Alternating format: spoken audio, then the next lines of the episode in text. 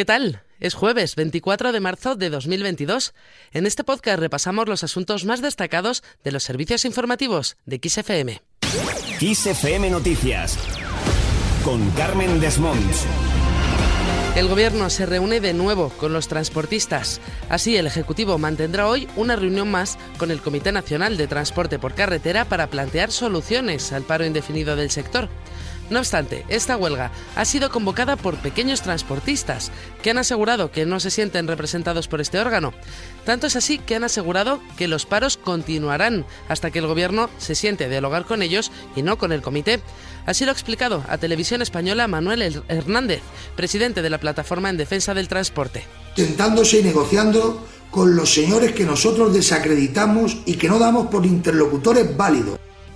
Mientras tanto, supermercados, fabricantes de alimentos, hosteleros, partidos políticos y sindicatos han apremiado al gobierno a actuar cuanto antes para desactivar el paro de transportistas ante los problemas de abastecimiento que ya se empiezan a producir tras 10 días de protesta.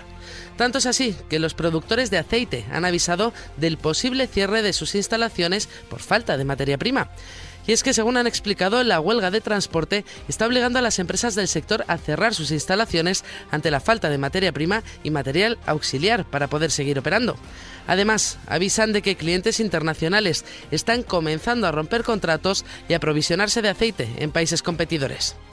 En cualquier caso, el presidente del gobierno, Pedro Sánchez, se mostraba ayer confiado en que hoy mismo se solucionaría este conflicto con los transportistas. De hecho, según dijo, no se van a levantar hasta que logren un acuerdo. Vamos a hacer todo lo que esté en nuestra mano para mañana, cuando nos sentemos, mañana sea el último día en el que no podemos salir de él sin un acuerdo. Mañana nos vamos a sentar y no nos vamos a levantar hasta que logremos un acuerdo. Quien sí va a retomar la actividad es la flota pesquera, que volverá a faenar.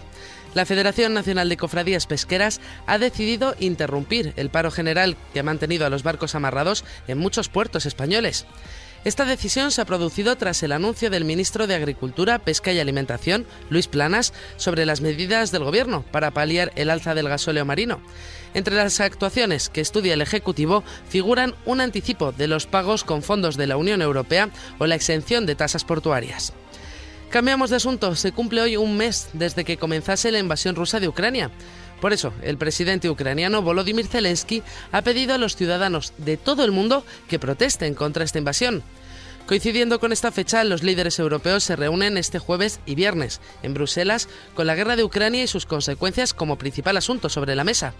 En esta reunión, así como en la de la OTAN y del G7, se sentará el presidente estadounidense Joe Biden e intervendrá telemáticamente el ucraniano Volodymyr Zelensky.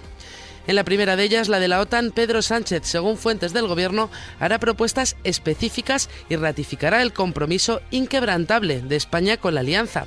En su intervención, el presidente del Gobierno reiterará que está dispuesto a abrir el debate en la sociedad española y con las diversas fuerzas políticas para incrementar el gasto en defensa. Los líderes europeos confían en que estas reuniones se sigan mostrando la misma imagen de unión que se ha estado mostrando hasta ahora, que para Ursula von der Leyen, la presidenta de la Comisión Europea, es el gran fracaso de Putin. Realmente debo decir que desde el comienzo de la atroz y cruel guerra de Putin vemos que la comunidad transatlántica se ha mantenido muy fuerte, muy unida y muy determinada.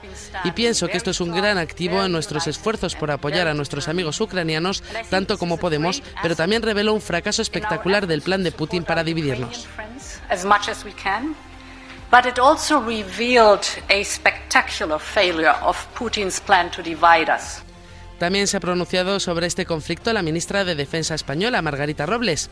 Así, ha admitido que la posibilidad de un ataque nuclear de parte de Putin está sobre la mesa. Tenemos que ser conscientes de que es una amenaza que existe, eh, armas nucleares eh, de tipo biológico, químico, etcétera, y ya lleva mucho tiempo los servicios de inteligencia de distintos países mm, mm, poniendo esa posibilidad sobre la mesa. Mientras tanto, Estados Unidos ha hecho una declaración formal en la que concluye que miembros de las fuerzas rusas han cometido crímenes de guerra en Ucrania. Esta afirmación puede llevar a las tropas rusas a enjuiciamientos penales en cortes estadounidenses y otros procesos a nivel internacional.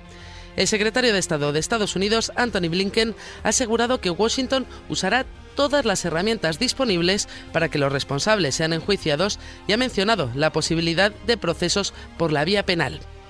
En otro orden de cosas, el Frente de Estudiantes y Estudiantes en Movimiento han convocado para hoy una huelga estudiantil en contra de las reformas educativas del Gobierno. Y es que, en su opinión, adaptan el sistema a las necesidades del mercado y los intereses privados.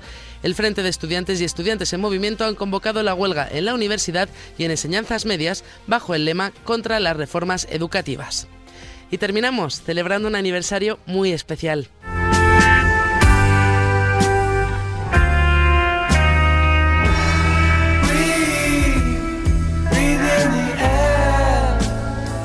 Canción que escuchamos forma parte de Dark Side of the Moon, el disco de Pink Floyd que se estrenaba en Reino Unido tal día como hoy, aunque hace 49 años, en 1973. De este álbum se han vendido más de 50 millones de copias en todo el mundo y está considerado el mejor disco de la banda. Con esto lo dejamos. Recuerda que la información continúa actualizada puntualmente cada hora en los boletines de XFM en directo. Adiós.